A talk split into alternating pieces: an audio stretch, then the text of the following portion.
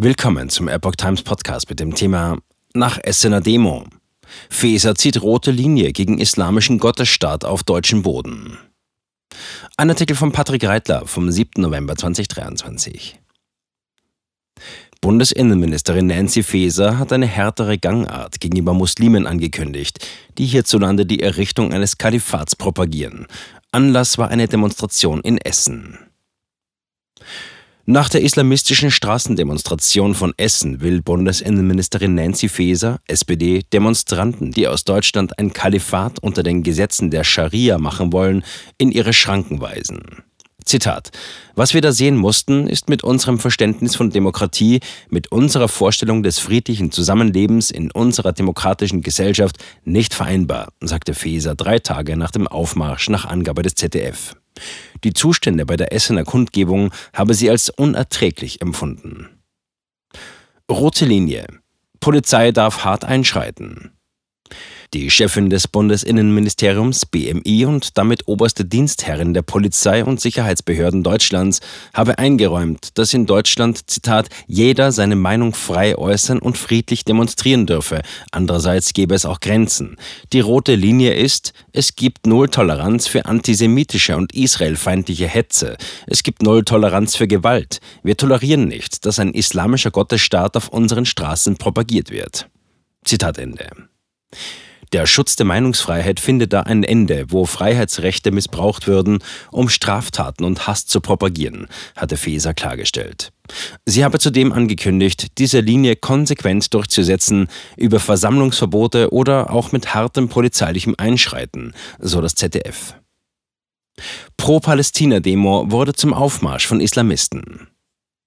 Anlass für Fesers Ansage ist ein Ereignis in der Ruhrmetropole Essen vom frühen Freitagabend, 3. November. Dabei waren über 3000 Aktivisten in der Innenstadt zu einer Kundgebung aufmarschiert, die von der Organisation Generation Islam, also Pro-Palästina-Veranstaltung, angemeldet worden war. Am Ende habe die Menge nach Geschlechtern getrennt dargestanden. Wie der Westen berichtete, entpuppte sich die Kundgebung aber schnell als Aufmarsch von Islamisten. Viele Teilnehmer hätten immer wieder Allahu Akbar, Allah ist groß gerufen oder Fahnen mit arabischen Schriftzügen geschwenkt. Nach Angaben der Polizei hätten manche Fahnen Symbole und Zeichen den verbotenen Symbolen des Islamischen Staates und der Taliban geähnelt.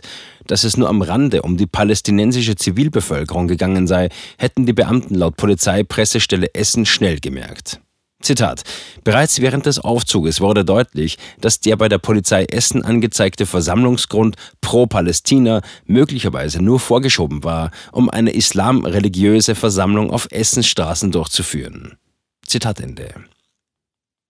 Verdacht auf Volksverhetzung. Zunächst habe man keinen Verstoß gegen das Versammlungsrecht festgestellt, inzwischen aber ermittele die Staatsanwaltschaft. Man habe eine Ermittlungskommission bei der Kriminalinspektion Staatsschutz eingerichtet, erklärte die Polizeipressestelle. Der Staatsschutz der Polizei, Islamwissenschaftler und Dolmetscher seien dabei, die zahlreichen Bild- und Tonaufnahmen der Versammlung auszuwerten. Im Raum steht nach Einschätzung von der Westen der Verdacht der Volksverhetzung gemäß 130 Strafgesetzbuch StGB. Der Hauptredner könnte sich gegenüber den Teilnehmern antisemitisch geäußert haben, als er die Demoauflagen verlesen hatte. Nun droht ihm womöglich eine Freiheitsstrafe. Außerdem sollen in Essen Fahnen der Hizb ut Tahrir zu sehen gewesen sein, einer transnationalen islamistischen Bewegung. Nach Angaben der Welt unterliegt diese Gruppierung bereits seit 2006 einem Betätigungsverbot, sowie neuerdings auch offiziell die Terrororganisation Hamas. Nach Informationen des Deutschland-Kuriers sei auf einem Plakat der Satz Das Kalifat ist die Lösung zu lesen gewesen. Mit dabei gewesen seien radikale Salafisten aus ganz Nordrhein-Westfalen. Es gilt die Unschuldsvermutung. Essener Polizeipräsident. Aufmarsch von Demokratie und Menschenfeinden.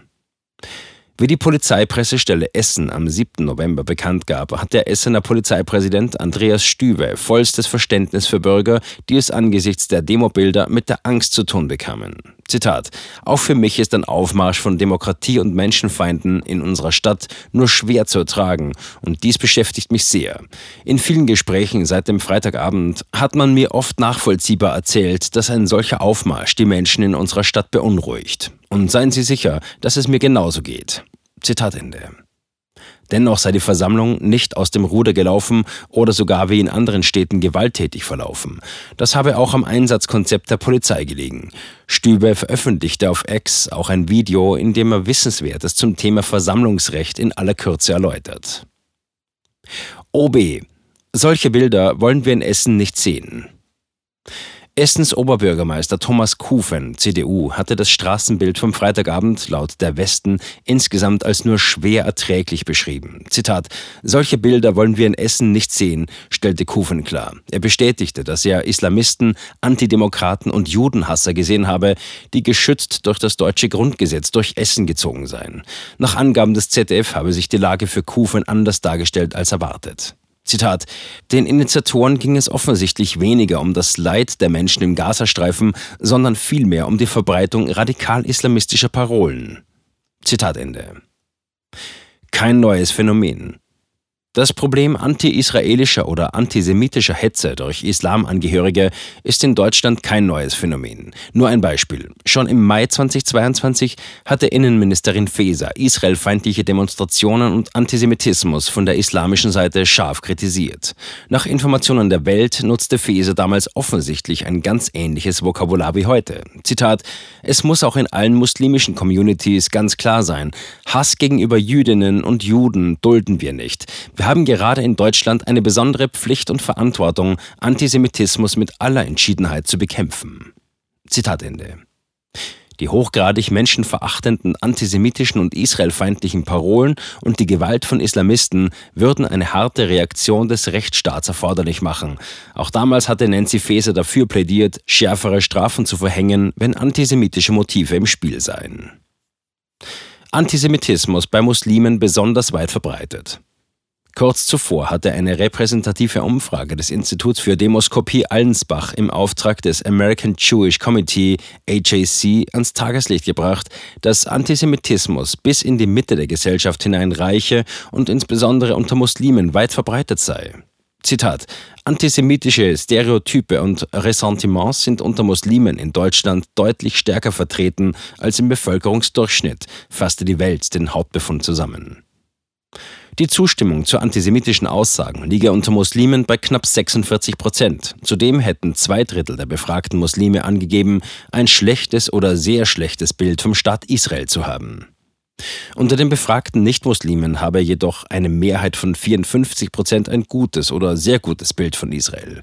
In der Gesamtbevölkerung besäße auch nur jeder gut fünfte Mensch eine antisemitische Einstellung, nämlich beinahe 22 Prozent. Unter den Anhängern der AfD sei das Phänomen Antisemitismus weiter verbreitet als im Durchschnitt.